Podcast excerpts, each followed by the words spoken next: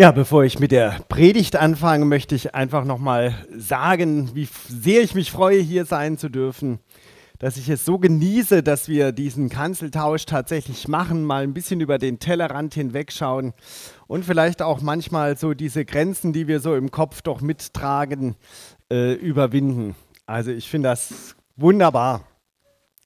Ich genieße es auch, dass Matthias gesagt hat, also hier eine halbe Stunde Predigt ist äh, üblich, ist normal, das finde ich super. Bei uns ist das nicht so, sagen wir das mal so. Wenn es jetzt aber zu lang wird, wenn man mir sagt, ich darf länger predigen, ist das echt gefährlich. Also, ich sehe euch gut, gebt mir Zeichen. Äh, wenn die ersten wegnicken, war es zu lang, auf jeden Fall. Ja, das Thema heute, Gottes Mission geht weiter als Abschluss der Allianz Gebetswoche mit dem spannenden Thema Gott lädt ein, Vision für Mission. Ich möchte dieses Thema vor allem, sage ich mal, sowohl persönlich als auch individuell ähm, durchgehen mit euch. Ich weiß, es gibt ganz viele Missionswerke, da haben wir ja gerade schon gehört, aber auch die Missionswerke bestehen ja nur aus Menschen, die sich dieser Aufgaben be besonders widmen und ähm, ihre Kraft und Zeit für die Mission einsetzen.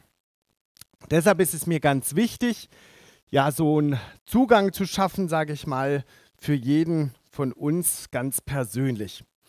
Und ich muss auch von mir persönlich sprechen, weil das Thema Mission mich schon so lange beschäftigt. Auch das ist mir ganz wichtig.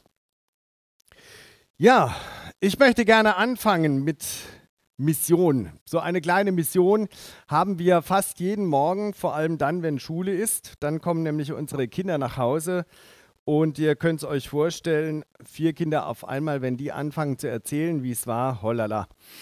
Da wird erzählt und zwar durcheinander nicht nacheinander, nein, nein, jeder sofort, was schön war, was sie begeistert hat, was schlecht war, worauf sie sauer sind, was sie aufgeregt hat. Da geht es so richtig, richtig los. Und das erinnert mich äh, an Lukas 6, Vers 45, wo es heißt, denn wes das Herz voll ist, des geht der Mund über. Es geht bei denen gar nicht anders kann sagen, einer nach dem anderen, dann schaffen wir es vielleicht drei Minuten und sie reden tatsächlich mal nacheinander, aber schon schon geht's wieder los. Ihr Herz ist so voll, dass es einfach raus muss aus den Kindern. Und ich finde, das kann sich ja jeder von uns sich gut vorstellen, oder? Was uns begeistert, das will auch raus. Von dem wollen wir erzählen. Was uns belastet, wollen wir doch auch weiter erzählen und weitergeben. Das, was unser Herz erfüllt, das, was uns beschäftigt, das will raus, das will mitgeteilt werden, das will geteilt werden. Wenn man also Jesus in das Leben aufnimmt, dann wohnt ja die ganze Fülle der Gottheit leibhaftig in einem, steht in Kolosser 2, Vers 9. Also, wenn man sich für Jesus entscheidet, wenn man zum Glauben kommt, dann heißt es, wohnt die ganze Fülle der Gottheit leibhaftig in einem drin. Das müsst ihr euch mal auf der Zunge zergehen lassen. Wisst ihr, was das bedeutet? Dass wir, obwohl wir so begrenzt sind, obwohl wir Menschen sind mit unseren Stärken und Schwächen, mit unseren, dem, was wir können und auch mit, mit unseren Fehlern, dass dort Gott Platz nimmt und nicht nur, also Gott klingt dann manchmal so ein bisschen äh, so als technischer Begriff oder so, aber das ist es ja gar nicht. Gott ist unser Schöpfer, ist der Schöpfer des Weltalls. Er ist herrlich, haben wir ja gesungen und gehört. Wie schön. Und seine Fülle wohnt in uns. Gottes Fülle. Ihr müsst euch mal vorstellen, was Gottes Fülle bedeutet. Gottes Fülle, das ist nicht nur so ein kleines, kleiner Funken oder so, sondern Gottes Fülle. Er hat das Weltall geschaffen. Wenn wir sagen, das Weltall ist unendlich, was heißt das denn? Das können wir Menschen ja gar nicht fassen. Ihm gehört die Ewigkeit. Was heißt das denn? Keine Ahnung, das ist mir viel zu groß. Aber diese Fülle Gottes, seine grenzenlose Liebe, die wohnt in uns durch Jesus Christus und durch den Heiligen Geist.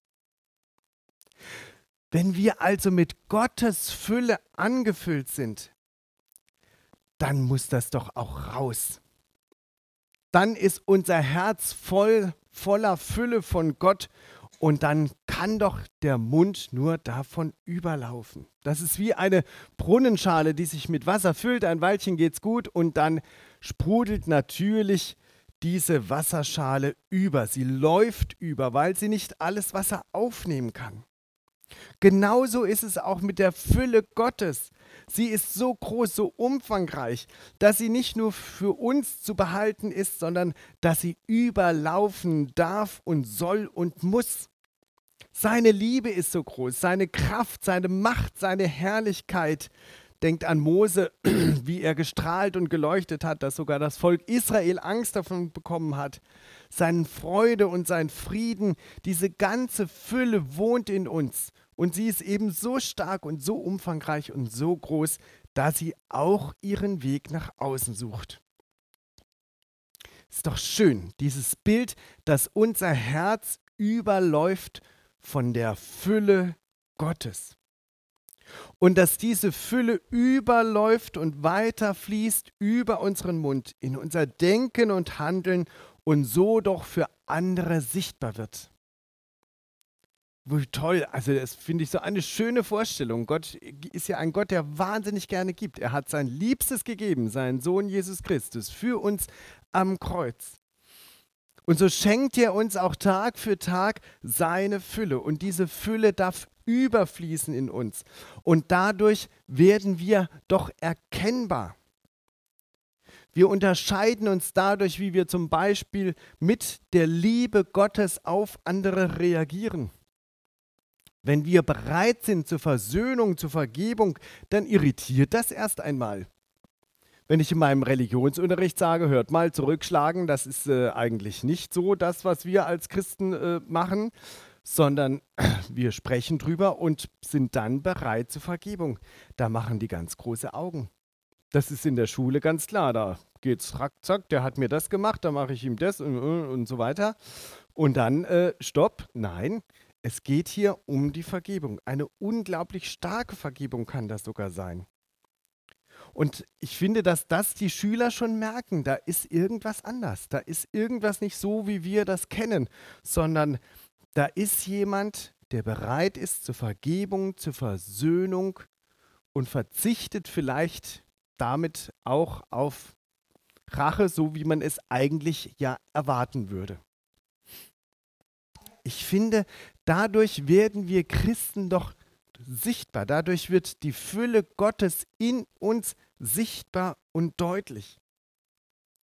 Ich habe damals, äh, das war schon so in der 10. Klasse und 11. Klasse, da war ich auch ganz begeistert von Gott, von Jesus Christus. Und ich habe mich tatsächlich getraut, damals mit Hilfe der SMD einen Schülerbibelkreis in unserer Schule zu gründen. Ihr könnt euch nicht vorstellen, wie ich geschwitzt habe und wie peinlich mir das war. Dachte, oh, was denken die anderen? Oh Mann, wie, jetzt würde man sagen, wie uncool oder so irgendwie, keine Ahnung. Aber es war mir schon oh, sehr, sehr unangenehm und ich dachte, soll ich es wagen? Soll ich mich jetzt so sichtbar zeigen als Christ und andere auch noch ansprechen und einladen dazu? Es war mir irre peinlich.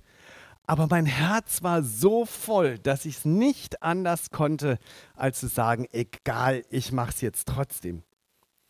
Und nach einem ersten schüchternen Versuch, da habe ich mich so ein bisschen noch in Deckung gehalten, da hat sich nicht so viel getan. Dann habe ich gesagt, ist mir jetzt egal, ich hänge jetzt ganz klare Plakate auf, spreche Leute an und plötzlich waren wir ein Schülerkreis von zehn Schülern. Und das war richtig, richtig schön. Man hat gesehen, ja, Mensch, da ist ein Christ und ich möchte zu dem, wir möchten zusammen gehören sozusagen oder in der Schule zusammenfinden und für die Schule beten, für unser Leben beten.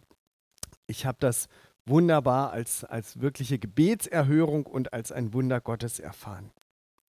Und wie gesagt, ich habe gemerkt, es ging gar nicht anders. Ich musste von Gott, von Jesus erzählen. Ich konnte meinen Mund einfach nicht halten. Kann ich immer noch schwierig, aber ich kann mich besser beherrschen, immerhin. Ich denke da auch an Paulus. Stellt euch mal vor, Paulus Herz war erfüllt. In ihm wohnte die Fülle Gottes. Das ist ja gar keine Frage. Was er erlebt hat, das Damaskus-Erlebnis, kennt ihr alle. Was er gemacht hat, unglaublich. In ihm, gar keine Frage, wohnte die Fülle Gottes. Und bei dem, was er erlebt hat, hätte er trotzdem eigentlich auch schon sagen können, okay, ich habe jetzt so viel erlebt in meiner missionarischen Tätigkeit, ich höre auf, jetzt kann ich nicht mehr, es reicht. Im 2. Korinther für, äh, Kapitel 11 habe ich mal nachgesehen, was Paulus alles so durchgemacht hat. Ähm, er schreibt da, ich habe Christus weit mehr gedient und viel mehr auf mich genommen als sie. Ich bin öfter im Gefängnis gewesen und häufiger ausgepeitscht worden. Viele Male hatte ich den Tod vor Augen. Fünfmal habe ich von den Juden die 39 Schläge erhalten, dreimal wurde ich von den Römern mit Stöcken geschlagen und einmal hat man mich gesteinigt. Dreimal habe ich Schiffbruch erlitten, einmal trieb ich sogar einen Tag und eine ganze Nacht hilflos auf dem Meer. Auf meinen vielen Reisen bin ich immer wieder in Gefahr geraten durch reisende Flüsse und durch Räuber. Schon krass, was der Paulus da erlebt hat. Also, pff, ich weiß nicht, wie es mir damit gegangen wäre. Und eigentlich hätte er sagen können, jetzt habe ich genug Schläge eingesteckt. Jetzt war mein Leben oft genug in Gefahr. Ich höre jetzt auf. Mir reicht's. Schluss mit Mission. Ich mache mich jetzt irgendwo selbsthaft, mach's mir gemütlich, bleib entspannt und genieße mein Leben. Aber ihr alle wisst, das konnte er nicht. Die Fülle, die in ihm wohnte, die Fülle Gottes war viel zu groß und viel zu stark. Die ist übergesprudelt in diesem Paulus. Und er hat gesagt, es ist mir egal, was mit meinem Leben alles passieren kann, was mit meiner Gesundheit passieren kann, ob ich ausgelacht werde oder gefangen genommen werde. Es ist mir egal, denn diese Fülle Gottes muss raus. Sie muss weitergegeben, weitergetragen werden. Ihr könnt daran, glaube ich, gut erkennen, dass ein Leben als Christ gar nichts anderes kann, als missionarisch zu sein. Der Missionsbefehl in Matthäus 28, Vers 18 folgende, den Jesus damals seinen Jüngern und auch uns ja heute übrigens natürlich immer noch ans Herz legt, ist also eigentlich im Glauben, ist in der Fülle Gottes, die in uns wohnt, in seiner Liebe bereits angelegt. Die ist schon fest drin verankert. Vor einiger Zeit habe ich dazu mal einen schönen Begriff gehört. Mission ist der Atem der Kirche, man kann auch sagen der Atem der Gemeinde. Atem, eine schöne Vorstellung. Atem, das wisst ihr ja, bedeutet eigentlich, man nimmt Energie in Form von Sauerstoff auf und wandelt dann diese Energie um in ein Leben in Fülle, in das, was wir tun und eben auch in einen lebendigen Glauben, wie beim Atmen. Das geht schon fast automatisch. Wir nehmen Gottes Fülle auf, wir dürfen sie empfangen, wir dürfen sie aufnehmen. Und diese Fülle Gottes tut dann etwas in uns. Sie füllt uns aus. Sie verändert unser Denken, unser Fühlen. Sie lässt uns Dinge anders sehen, wie eben Verletzungen zum Beispiel oder wo Menschen über Gott, was weiß ich, zum Beispiel lachen oder Gott nicht verstehen oder weiß ich, also es gibt ja viele Möglichkeiten. Und wie wir das dann sehen, wie, wie wir es dann durch Gottes Fülle, was wir daraus machen, das fällt dann auf. Das wird dann sichtbar. Das ist dann ein bisschen wie das Ausatmen. Das, was wir nach außen tragen, sichtbar tragen als Christ. Aus diesem Grund übrigens kann Glaube auch niemals reine Privatsache sein. Das höre ich ja bei uns ganz oft. Glaube ist Privatsache, so nach dem Motto, also lass mich bitte in Ruhe, ich ziehe mich in mein Kämmerlein zurück, das reicht. Gemeinde brauche ich nicht, Kirche brauche ich nicht, ich habe meins. Aber das geht nicht. Denn Glaube weist doch immer über den Einzelnen hinaus auf Gott hin. Und wenn Gottes Fülle im Menschen wohnt, dann will eben diese Fülle auch raus. Das ist eben dann keine Privatsache mehr, sondern das wird sichtbar, das wird deutlich, das wird erlebbar und lebbar. Und dazu braucht auch der Glaube den Austausch miteinander, wie hier zum Beispiel in der Gemeinde oder in Hauskreisen, in Kleingruppen oder auch wenn man zu Hause darüber spricht. Der Glaube sucht den Weg erst in den Menschen hinein, in das Herz des Menschen hinein und sucht dann aber auch den Weg wieder heraus. Er will weitergetragen, weitergegeben werden und er will sichtbar gelebt werden. Daran kann man wirklich gut erkennen, wie die Mission schon fest angelegt ist im Glauben. Jetzt ist es eine gute Frage, warum hat Jesus denn dann, wenn der Glaube schon so fest, äh, wenn die Mission schon so festgelegt ist im Glaube, wieso hat denn dann äh, Jesus eigentlich trotzdem noch einen Missionsbefehl gegeben? Ich will zwei Gründe zeigen. Es gibt noch mehr, auch bei dieser Bibelstelle ist noch viel mehr Reichtum steckt da drin, aber mir sind zwei Dinge wichtig. Jesus hat uns den Missionsauftrag oder Missionsbefehl gegeben, weil Mission eben der Atem der Kirche, der Gemeinde des Glaubens ist. Mission ist lebens- und überlebensnotwendig. Mission ist so wichtig, wie das Atmen für uns wichtig ist. Deshalb hat Gott die Mission schon in den Glauben hineingelegt, ja, aber damit wir das nicht vergessen, damit wir das nicht vernachlässigen und uns irgendwo gemütlich zurücklehnen und es bequem machen, hat er einen klaren Auftrag und Befehl daraus gemacht.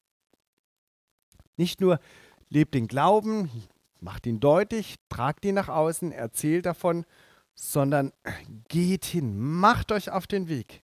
Erzählt von dieser Fülle, lebt sie vor, erzählt von der Fülle und ladet andere zu dieser Fülle, zu mir, zu meiner Liebe, zum Kreuz, zur Auferstehung ein. So wichtig ist Mission, dass Jesus einen Missionsbefehl, Auftrag gemacht hat. Und zum anderen entspricht der Missionsbefehl ja voll und ganz der Größe Gottes. Jesus selbst sagt ja zu Beginn des Missionsbefehls, mir ist gegeben alle Gewalt im Himmel und auf Erden. Das kann doch unmöglich nur einem kleinen Kreis vorbehalten bleiben. Nein, genau sowas muss doch in die ganze Welt. Jesus starb ja nicht für einen kleinen Exklusivclub oder sowas, sondern für uns, für uns alle.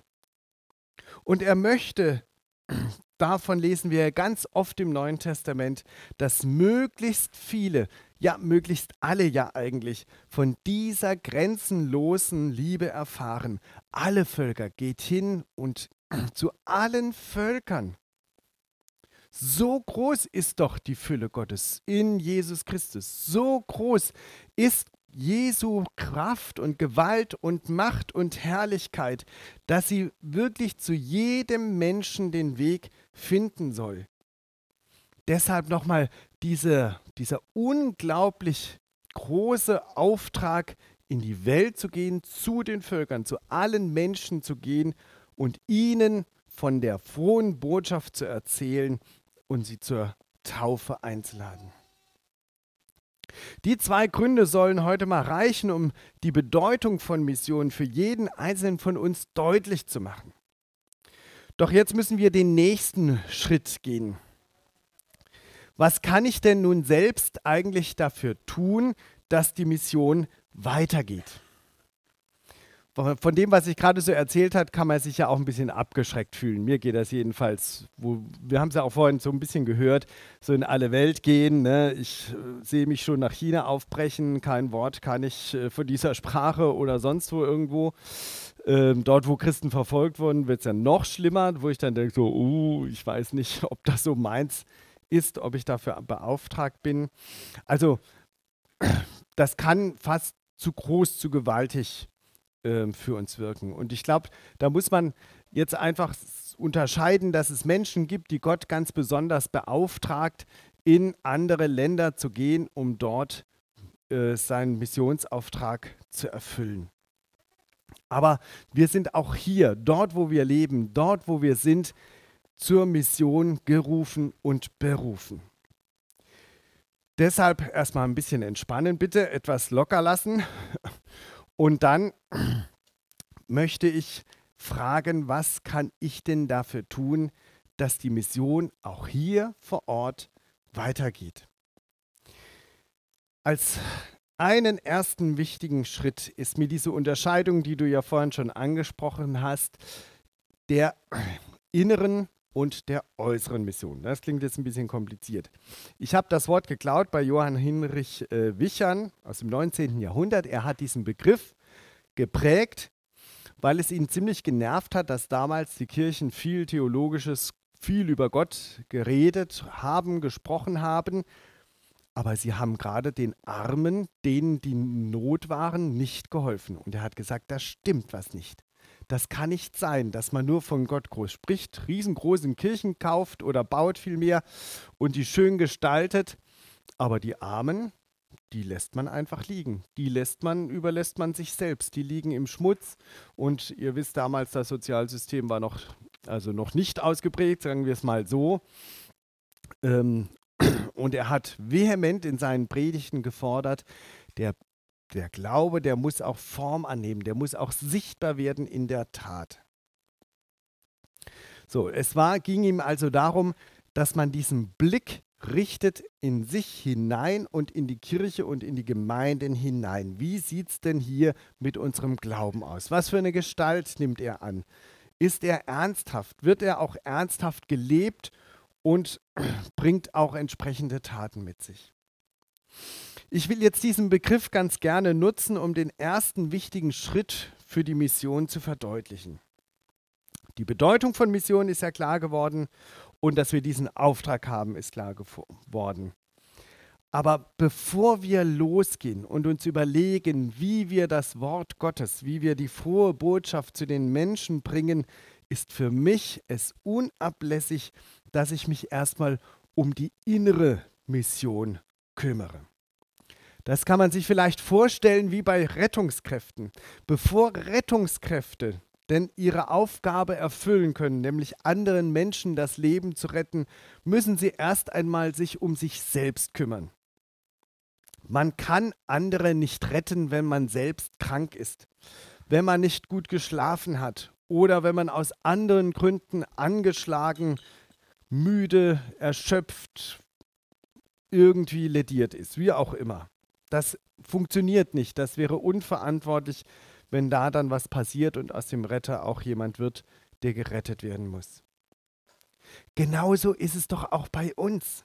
Wir müssen uns um unseren Glauben kümmern, bevor wir losziehen. Es ist wie beim Doppelgebot der Liebe. Bevor wir den Nächsten lieben können, heißt es doch da erstmal, dass wir Gott lieben sollen von ganzer Seele, aus ganzem Gemüt. Und ich glaube, dass wir immer diese Rückkopplung, immer wieder diesen Blick nach innen brauchen. Wie sieht es denn mit meinem eigenen Glauben aus, bevor ich dann ganz klar den Blick nach außen richte, was kann ich tun, um andere zu erreichen, um missionarisch unterwegs zu sein.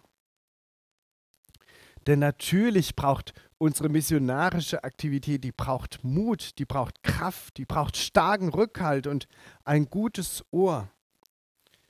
Und dafür brauchen wir einen inneren, starken Glauben. Deshalb bedeutet für mich Mission erst einmal immer der Weg oder der Blick hinein in das Innerste, in meinen eigenen Glauben. Paulus hat sich ständig und dauernd um seinen Glauben gekümmert. Das lesen wir in seinen vielen Briefen. Er war ziemlich mitgenommen. Er hat ja viel erlebt, das haben wir ja gerade gehört. Und umso wichtiger war ihm, dass er sich immer wieder an Gott zurückkoppelt sozusagen, dass er seinen Glauben stärkt, dass er nicht aufgibt, sondern sagt, jetzt erst recht, ich weiß mich von Gott getragen, ich weiß mich von Gott gestützt, ich weiß mich von Gott behütet, was auch immer mir passiert. Er, er hält mich, er trägt mich. Und nur deshalb konnte Paulus weitermachen und diese unglaublichen Missionsreisen unternehmen und auch die Gefangenschaft aushalten, in die er dann gekommen ist. Und ich glaube, auch sein früher Tod hat er auch nur so ertragen können, weil er sich so eng mit Gott, mit Jesus verbunden wusste. Wie sieht es bei mir aus? Manchmal eher schwierig. Manchmal erlebe ich meinen Glauben als stark, als schön, als wohltuend, als stärkend, als motivierend. Aber oft bin ich auch total abgelenkt, bin ungeduldig, bin müde und fange an dran, äh, fange an zu zweifeln, dass Gott es wirklich gut mit mir meint, dass er wirklich da ist, dass er mich wirklich unterstützt. Da geht es mir manchmal eher wie das Volk Israel, das plötzlich wieder die Herausforderungen sieht, das, was nicht klappt und was sie vermissen und was sie ähm, ja eigentlich gerne haben möchten und wie sie dann misstrauisch werden und mürrisch werden und sagen, ach Gott, du hast uns doch vergessen, du kümmerst dich ja gar nicht mehr um uns. Und so haben sie ihr Herz an Gott oder nee, Gott aus ihrem Herzen verloren, eher so. Sie haben Gott nichts mehr zugetraut, sie haben an ihm gezweifelt und sie haben über Mose geschimpft, was für ein lausiger Gott das doch ist, der da mit ihnen durch die Wüste zieht. So geht es mir manchmal auch, dass ich den Blick auf Gott, auf Jesus Christus verliere und dann Gott nichts mehr zutraue.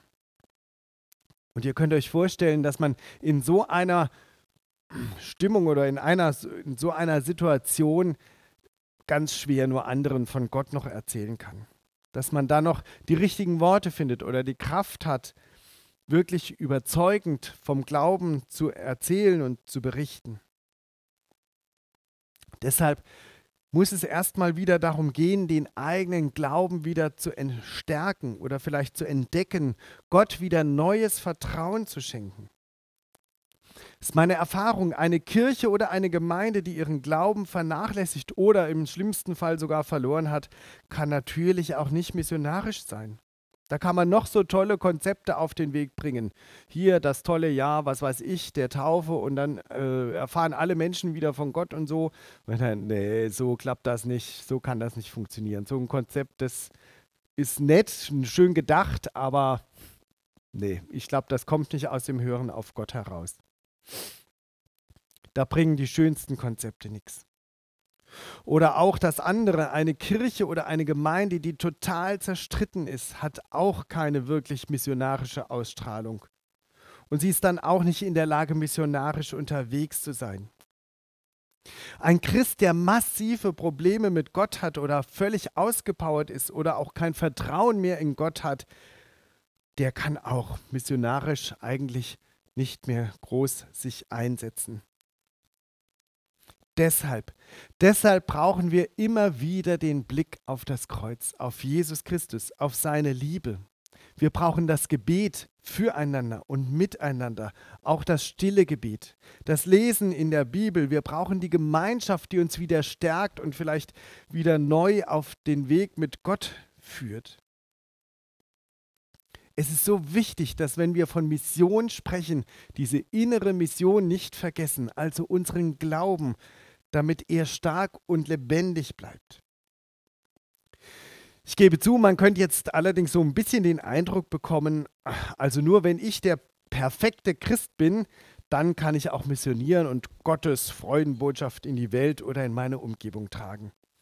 Aber so meinte ich das natürlich nicht. Manchmal können Christen auch scheitern mit ihrem Glauben oder durch große Zweifel und trotzdem zu einem großen Vorbild werden. Ich denke da an Petrus, wisst ihr alle. Der hat, der ist gescheitert. Der hat seinen Herrn verleugnet, verraten. Er hat gerne groß getönt, das mache ich schon, das schaffe ich, hat es dann nicht geschafft. Er hat das Schwert gezückt. Also er hat manches oder vieles von Jesus nicht verstanden und auch entsprechend reagiert. Man kann sagen, er ist da gescheitert mit seinem Glauben, weil er weil sein Glauben noch zu menschlich war, zu sehr auf sich bedacht war oder von dem, was er kannte und zu wenig mit Gottes Liebe gerechnet hat. Und trotzdem ist doch Petrus uns ein Vorbild, einer, der uns durch sein Scheitern wieder neu zeigen kann, Mensch, Gott lässt uns doch nicht im Stich. Er ist bereit, uns zu vergeben. Er ruft uns immer, immer, egal was ist, und wir dürfen zu ihm zurückkehren und wir dürfen uns wieder ganz neu ihm uns anvertrauen. In neuerer Zeit denke ich an einen Kollegen, der hat so viel gearbeitet, der hat aber auch schlechte Erfahrungen gemacht, dass er immer mehr Gott aus dem Augen verloren hat, dass er immer weniger dem Glauben, dass er immer weniger Gott zugetraut hat. Und irgendwann war es tatsächlich so weit, dass er den Glauben nicht bewusst aufgegeben hat, aber dass der Glaube eigentlich gar nicht mehr da war. Und das, was er getan hat, hat er halt routinemäßig, das, was man macht, das kann man ja äh, lang genug geübt, das kann man ja auch durchziehen, äh, dann kann man das ja machen. Und er ist gescheitert. Er ist einfach mit seinem Glauben gescheitert, was natürlich in unserem Beruf ziemlich schlimm ist. Aber das Gute ist, dass er nicht aufgegeben hat, so wie Petrus auch nicht.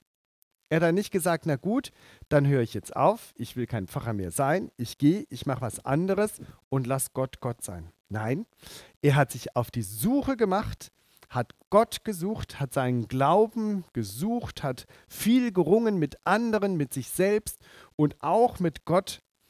Und tatsächlich hat Gott ihn wieder erreicht.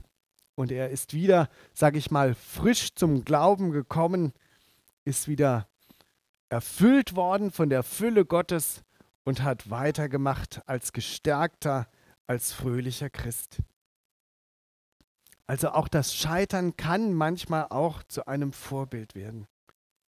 Entscheidend bei all dem ist, dass man nicht aufgibt, dass man nicht aufhört, Gott nichts mehr zuzutrauen, sondern immer wieder sich zurückbesinnt auf diese Fülle, die in uns wohnt, die Fülle Gottes, die in uns wohnt, dass wir die nicht aus den Augen verlieren. Und ob wir damit Erfolg haben, ob es wunderschön ist oder ob es gerade gar nicht gut ist und ob wir schlechte Erfahrungen machen, das spielt gar nicht so große Rolle. Solange wir uns auf die Fülle Gottes, auf seine Liebe, auf seine Kraft, auf seinen Sohn Jesus Christus verlassen, kann kommen, was will.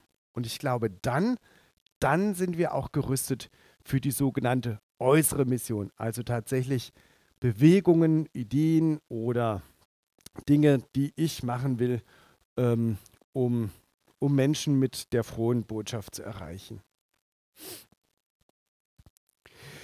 Kommen wir also zur äußeren Mission. Noch ein bisschen Zeit habe ich noch, oder? Ich habe jetzt gar nicht geguckt. Egal. Ihr sagt mir das schon. Aber ja, es ist ein Thema, merkt ihr schon, das packt mich immer wieder, weil ich finde, das ist so wichtig. Und ich auch leider viele, viele Menschen erlebe, die den Glauben verloren haben oder die ihm nichts mehr zutrauen. Das bewegt immer mein Herz. Deshalb bin ich auch sehr großzügig unterwegs und das ist mein erster wichtiger Punkt zur äußeren Mission. Also wenn wir die innere Mission, das Innere geklärt haben, gestärkt haben, immer wieder uns da rückkoppeln an Gott, an seine Fülle, an Jesus Christus, dann können wir auch in die äußere Mission gehen. Also wie trete ich auf oder was kann ich tun als Christ, dass ich erkennbar bin, dass ich eine Botschaft nach außen trage, ob in meinem Handeln oder durch mein Sprechen, egal, aber dass ich zu einem Zeugen Jesu Christi und seiner Liebe werde. Und da ist mir für diese äußere Mission das wichtigste Wort die Freiheit. In Galater 5, Vers 1 heißt es ja, zur Freiheit hat uns Christus befreit. Finde ich schön, dass zweimal das Wort darin äh, Freiheit übrigens drin vorkommt. Zur Freiheit hat uns Christus befreit. Und das schönste Beispiel dafür ist für mich der Paulus, der auf dem Areopag, auf dem äh, griechischen Marktplatz in Athen, eine ganz großartige Predigt gehalten hat. Er hat nämlich mit den Philosophen und mit den Göttern angefangen, deren Altare dort standen. Und äh, dort war ja dieser Altar dann auch aufgestellt für den unbekannten Gott. Und es gab eine extreme philosophische Strömung. Und die hat er in seine Predigt einfach aufgenommen, hat damit angefangen. Schaut mal, ihr habt doch hier einen äh, Altar, der ist für einen unbekannten Gott. Ich sage euch jetzt was, ich kenne den. Stellt euch das vor und ich will euch von ihm erzählen. Und dann erzählt er ihnen von diesem wunderbaren Gott und er fängt eben mit dieser philosophischen Lehre an, die die Menschen damals kannten und ist dann über diese Lehre und über diese Philosophie sozusagen zu Gott gekommen, zu Jesus Christus und das, was er ihnen hat predigen wollen. Das ist für mich Freiheit. Keine Scheu zu haben, dann, nee, nee, nee, also das muss erstmal alles weg und dann fange ich an, euch äh, darüber zu erzählen.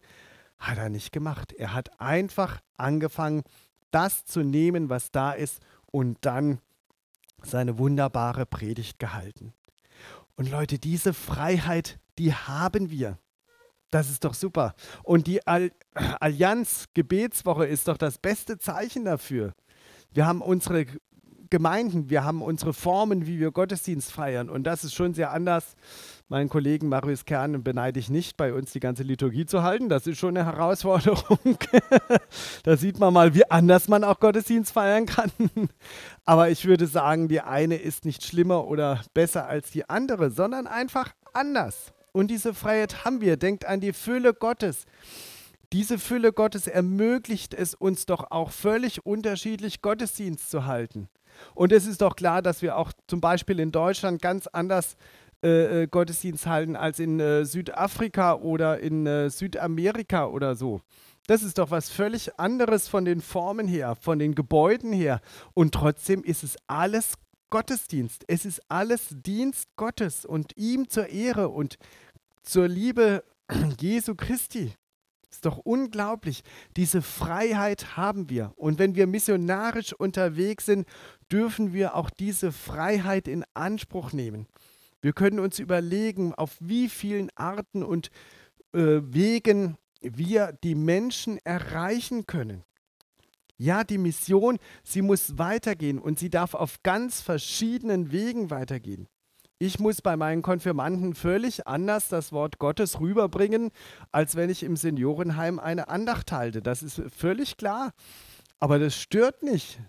Gottes äh, Wort ist so stark und so groß, seine Fülle so, so herrlich und, und so groß. Das reicht ja für alle. Und ich kann es auf ganz unterschiedliche Weise rüberbringen. Diese Freiheit haben wir.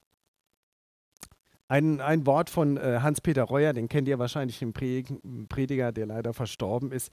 Der hat mal eine Predigt zum äh, Thema Freiheit gehalten. Das habe ich heute noch im Ohr. Ich habe es nur übers Internet gehört. Ähm, er hat gesagt, wir haben alle Freiheit, egal wie ähm, die Menschen mit Gottes Wort zu erreichen. Und dann hat er so nett gesagt, wenn ich einen Anzug tragen soll, trage ich einen Anzug und predige. Und wenn ich eine Bananenschale anziehen muss, ziehe ich eine Bananenschale an und predige in ihr, auch wenn es noch so komisch aussieht. Also er hat das so nett übertrieben und damit gezeigt, wir sind daran nicht gebunden, sondern wir haben eine unglaubliche Freiheit. Und ich glaube, dass wir diese Freiheit immer wieder uns an sie erinnern müssen und äh, sie umsetzen müssen. Und das nächste, wir dürfen nicht vergessen, dass wir ja Gottes Geist in uns haben. Und auch im Galater steht ja, was die Früchte des Geistes sind. Das sind Liebe, Freude, Friede, Geduld, Freundlichkeit, Güte, Treue, Sanftmut, Selbstbeherrschung. Und natürlich brauchen wir mal das eine mehr, das andere weniger. Ich glaube, am meisten brauchen wir die Geduld. es ist einfach ein hartes Brot manchmal, zu den Menschen zu gehen und zu ver äh, versuchen, ihnen von Gott und von Jesus zu erzählen. Und man landet auch manchmal oder muss manchmal auch mit einer Tür rechnen, die vor einem zufällt. Also wenn ich Geburtstagsbesuche mache, äh, man wird normalerweise gerne, wird geöffnet, wird geredet, oft wird man auch hereingebeten, aber manchmal kein Interesse, zack, zu. Also, dann ziehe ich halt wieder ab. Vielleicht braucht die Person dann etwas anderes, was ein Brief, was wir schicken oder ähm, etwas von Marburger Medien werfen wir manchmal ganz gerne ein. Vielleicht ist es sowas, wo äh, durch das dann die, die Person erreicht wird. Also Geduld brauchen wir, aber wir haben sie ja auch. Und auch die Freundlichkeit, ich glaube, auch da müssen wir uns immer wieder rückkoppeln an Gottes Freundlichkeit, um auch selbst freundlich zu bleiben und geduldig zu bleiben und froh von dem zu erzählen, was wir erlebt und was wir erhalten bekommen haben. Also Freiheit und die Früchte des Geistes oder Gottes Geist überhaupt, das sind die wichtigsten Bestandteile, die wir brauchen, für die äußere Mission. Deshalb ist es so wichtig, die innere Mission nicht aus dem Blick zu verlieren, damit wir immer wieder diese Freiheit, die wir in Christus haben und die Früchte des Heiligen Geistes, dass die in uns lebendig bleiben und wir an sie denken und mit ihnen wir unterwegs sind. Wie können wir jetzt äußere Mission, ähm, wie können wir sie anpacken? Da habe ich jetzt nur drei Dinge mal herausgegriffen, die mir so wichtig sind ähm, die ich auch jetzt wirklich nur kurz noch ansprechen möchte. Ich finde, dass es ganz wichtig ist, dass jeder persönlich in seinem Umfeld äh, missionarisch unterwegs ist. In was für einem Ausmaß, in was für einer Intensität, das muss man schauen. Der eine kann dies besser, der andere kann das besser. Ähm, ich bin immer sehr froh und dankbar, dass es viele Beter gibt, die für mich oder die für andere beten, wo ich weiß, die begleiten mich, indem sie beten. Das ist sozusagen ihre Mission, für andere zu beten. Die müssen nicht noch große Projekte machen oder ähm, irgendwas verteilen oder so. Das sind echt die Beter, die können ähm, wunderbar äh, für andere beten und sie so stark machen, vielleicht für die Mission.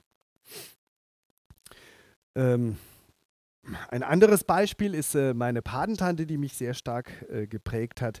Die hat auch einfach in ihrem Umfeld missioniert, indem sie sich in den Sandkasten auf dem Spielplatz gesetzt hat und den Kindern von Jesus erzählt hat. Die ganz normalen Geschichten, die zum Teil ja gar nicht mehr so bekannt sind. Äh, ich habe gestern erst einen kurzen Clip gesehen, da hat eine Mutter äh, ihrer Tochter ein Bild von Jesus gezeigt und ähm, gefragt, wer das denn ist. Und äh, es kam ganz schnell äh, die Antwort, das ist Gandalf. Und dachte, äh, Moment, Gandalf, Herr der Ringe, Fantasiegeschichte von Tolkien, das ist aber Jesus Christus. ähm, und das ist auch bei meinen Schülern zum Teil so. Da, da kann ich auf nichts mehr zurückgreifen oder da ist wirklich gar kein Wissen mehr da. Und deshalb fühle ich mich da so manchmal motiviert, wie meine Patentante, mich in den Sandkasten hinzusetzen und den Kindern einfach von Jesus erzählen. Ohne großes Konzept, ohne äh, was noch zu Getränke und alles zu besorgen und Riesenaufwand und Aufstand und so, ähm, Kraft, die ich da nicht habe. Ähm, einfach erzählen von dem, was mich bewegt, was ich in Jesus Christus gefunden habe und die Geschichten aus der Bibel. Finde ich nach wie vor für mich ein großes Vorbild.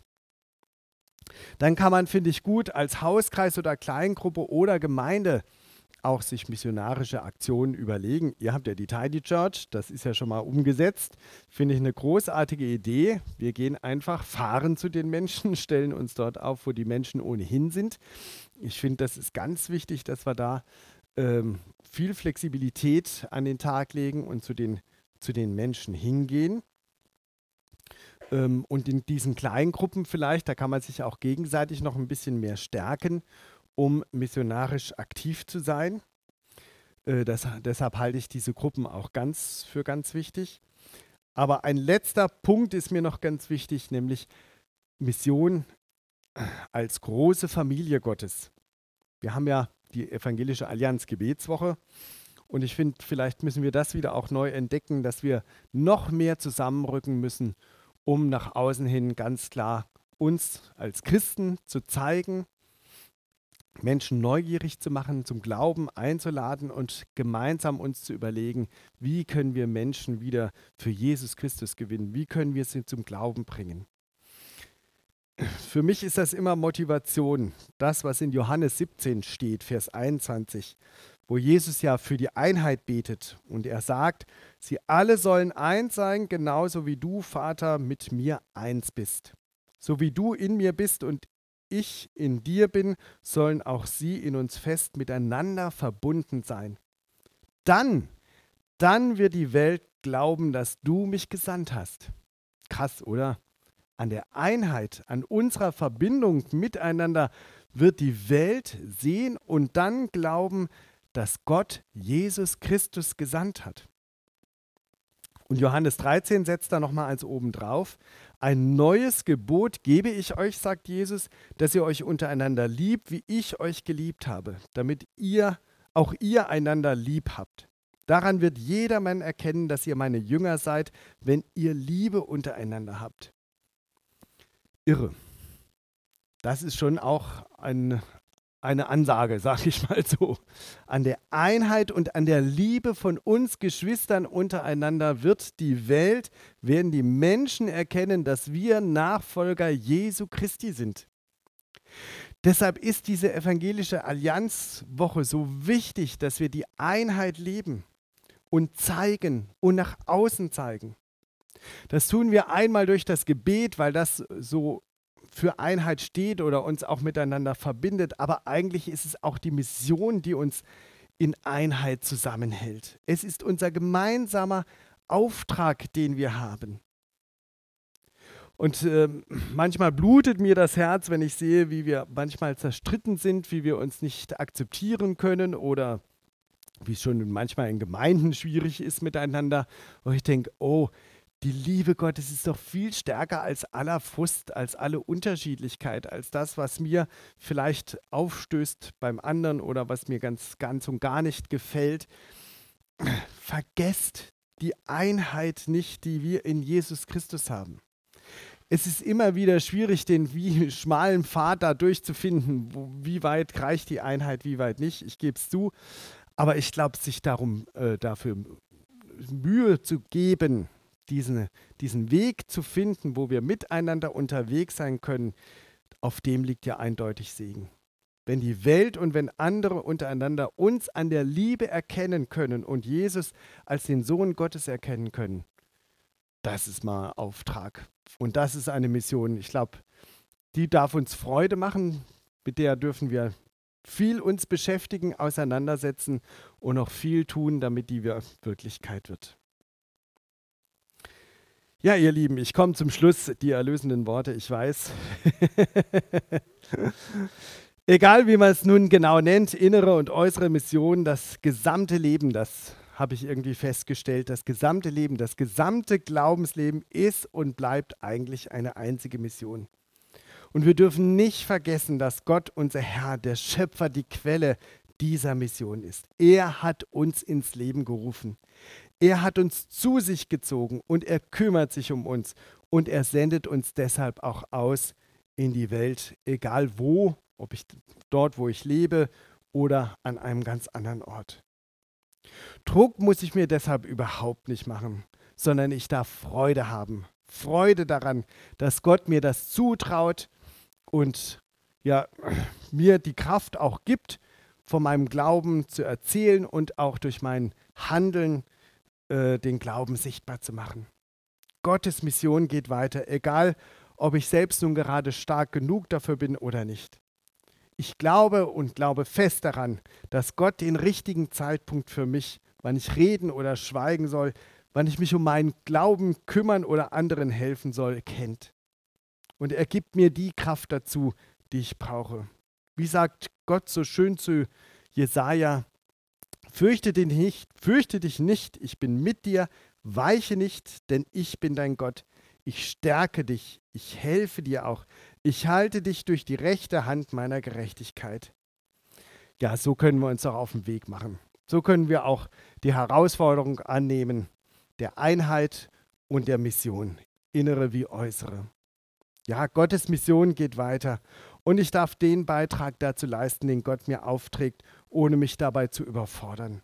Was haben wir doch für einen liebevollen himmlischen Vater, der auch uns unser Reden hört, wenn unser Herz überläuft und auch wenn wir alle gleichzeitig reden, für Gott ist das gar kein Problem. Er hört auf uns und das finde ich so tröstlich und so ermutigend. Amen.